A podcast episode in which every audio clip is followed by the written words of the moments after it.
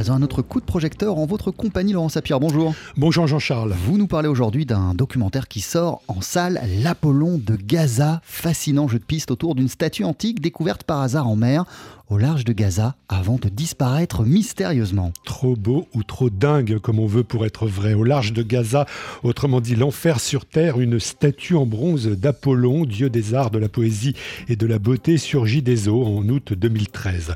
Branle-bas de combat chez les archéologues, potiers et autres trafiquants d'art. Vestiges authentiques ou alors manipulation de faussaires, signe de Dieu ou alors nouveau pied de nez à un peuple de paria. Les spéculations n'ont pas le temps de s'éterniser puisque la statue disparaît mystérieusement quelques mois plus tard. Trop beau ou trop dingue, on ne sait pas. En tout cas, c'est une histoire vraie. Et surtout un docu passionnant signé Nicolas Vadimov, un cinéaste suisse qui a déjà signé plusieurs documentaires sur les Palestiniens. Parler de l'Apollon de Gaza, c'était aussi parler de la possibilité ou non de cette histoire incroyable à Gaza. Et puis surtout, euh, je sentais qu'avec cette histoire, il y aurait la possibilité de raconter comment est-ce que les Palestiniens, les habitants de Gaza, essayent, tentent, euh, coûte que coûte, de renouer avec euh, ce passé prestigieux et de se reconnecter avec cette histoire euh, si riche.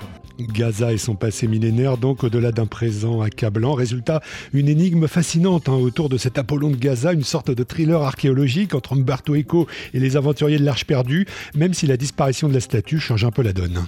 Les dés sont un peu pipés en même temps parce que contrairement aux aventuriers de l'Arche perdue, contrairement à Indiana Jones, qui lui peut faire fi de tous les obstacles, nous évidemment qu'aller plus en avant, euh, c'était aussi mettre euh, en difficulté les protagonistes du film qui avaient de la peine à s'exprimer sur qui détenait la statue. C'est dangereux. C'est dangereux. Les gens qui détiennent la statue ne sont pas des enfants de cœur.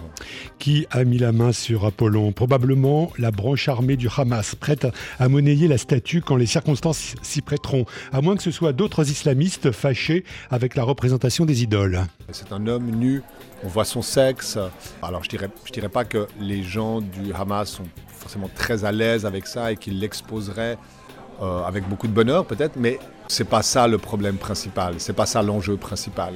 Je pense que si le Hamas politique, si le gouvernement palestinien sur place, c'est-à-dire le Hamas politique, pouvait avoir les mains déliées et, euh, et que l'Apollon était vraiment entre leurs mains à eux et pas dans les mains des autres, euh, je pense qu'ils essaieraient d'en faire quelque chose d'intéressant. En attendant, entre bouche cousue et espoir fou, c'est un autre Gaza, celui qu'on ne voit jamais à la télévision, qui fantasme sur la beauté des bustes anciens. J'ai une affection particulière pour Fadel, celui qui restaure les amphores, euh, qui est quelqu'un qui a appris euh, l'archéologie de manière complètement autodidacte sur le terrain, qui est un enfant euh, qui n'a pas eu accès à beaucoup d'éducation et qui s'est fait sur le terrain de l'archéologie. Je trouve qu'il est très beau quand il parle. Et puis aussi Hayam al-Batar, qui, est cette femme archéologue qui quand même est à la fois archéologue à Gaza, ce qui n'est pas une mince affaire, et en plus une femme archéologue à Gaza. Et euh, voilà, ils, ont toute mon admiration. Et aussi Jawdat Khoudari, le monsieur euh, collectionneur qui est obsédé par l'idée de remettre le beau au cœur de Gaza.